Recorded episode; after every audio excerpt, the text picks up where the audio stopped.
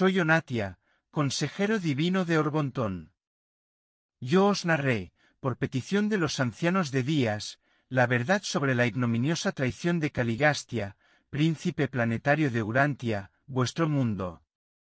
Mi misión ahora es presentaros a los personajes que se van a encargar de relataros la construcción del primer jardín y la tragedia de Adán y Eva, enlazando y, al mismo tiempo, complementando, los últimos pasajes a los que hice referencia en mi anterior narración.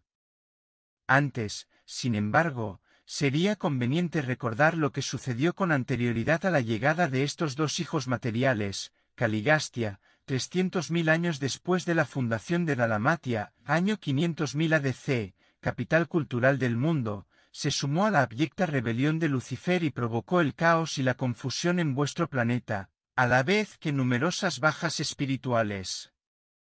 Tuvo la oposición frontal de Van, líder de las fuerzas leales, hasta que llegaron los Melquisedecs de urgencia, los llamados síndicos, que destituyeron al príncipe y asumieron el gobierno del mundo por mandato de los Altísimos.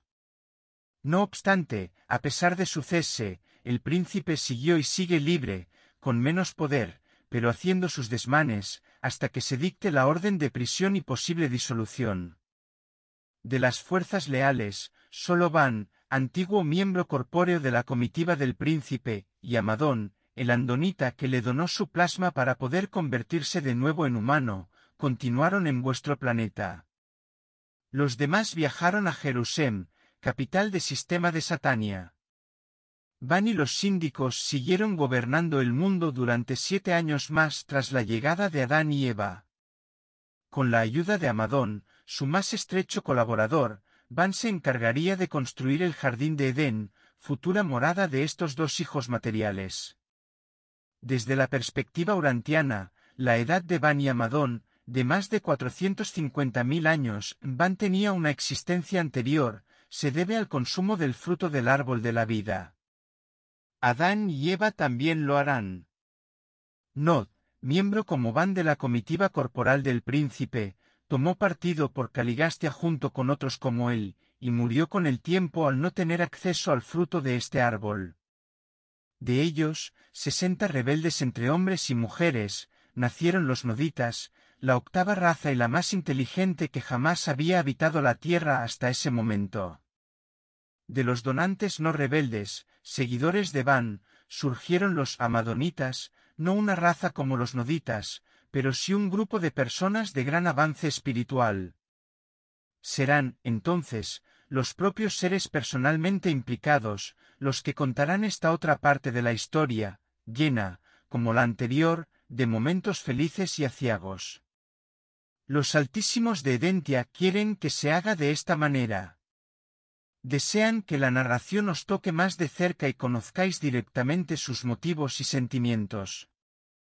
Estos personajes son cinco, Adán, Eva, Solonia, o el ángel del jardín, y los propios Van y Amadón, antes de abandonar el planeta.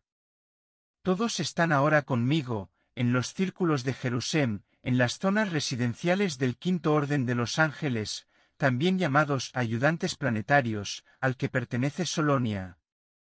Los seres intermedios, ciudadanos perennes y cronistas de nuestro planeta, les ayudarán a obtener información, cuando sea necesaria, para el mejor flujo y comprensión de la historia de este primer jardín, porque también hubo un segundo jardín.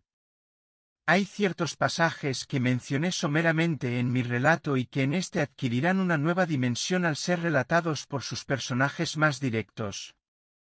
Se ha decidido que nos apoyemos en el mismo sujeto humano para esta narración porque es conocedor de la anterior historia, muy receptivo, y su mentor misterioso, de un nivel superior al de otros mortales, nos asiste en esta venturosa empresa, transmitiéndole subconscientemente la historia. La técnica del dictado no es realmente escritura automática, sino un proceso más complejo del que no me está permitido dar detalles. Si puedo deciros que un ángel documentalista, miembros de las llamadas bibliotecas vivas, recogerá las experiencias de estos cinco seres personales, se trasladará a la residencia del escribiente humano, cuyo nombre tampoco me está permitido revelar, y se las comunicará, mediante este mentor misterioso, esa parte de Dios que habita en nuestro interior. Algunos miembros de los seres intermedios unidos de Urantia nos asistirán también en tal tarea. Me retiro ahora a Ubersa, capital de Orbontón, vuestro universo global, para presentarme a los ancianos de Días. Ellos me asignarán un nuevo cometido en cualquiera de los 700.000 universos locales, cada cual con 10 millones de planetas habitados o en vías de serlo. No sé a dónde me tendré que trasladar esta vez. Recordad que Nevadón, cuya capital es Ciudad de Salvación, es uno de esos universos locales. Miguel lo creó y lo gobierna. En la tierra lo conocéis como Jesús. Como expliqué en mi previo escrito, cada universo local tiene a su vez cien constelaciones, cada una de ellas, cien sistemas con mil mundos habitables cada una. Vosotros pertenecéis a la constelación de Norlatiadec, cuya capital es Sedentia, y dentro de ésta al sistema local de Satania, cuya capital es Jerusalén. En este sistema local está la Tierra, el planeta evolutivo número 606, al que nosotros llamamos Urantia. Me marcho, pues, el viaje a Ubersa será largo en vuestros cómputos temporales. Dejo ahora que se presenten los propios personajes principales, Adán, Eva y Solonia, que tomarán parte en esta segunda narrativa. Abán, ciudadano de Jerusalén, y Amadón, Andonita por línea directa de Andón y Fonta, los primeros padres de la raza humana, ya los conocéis. Fueron los grandes héroes de la rebelión de Caligastia.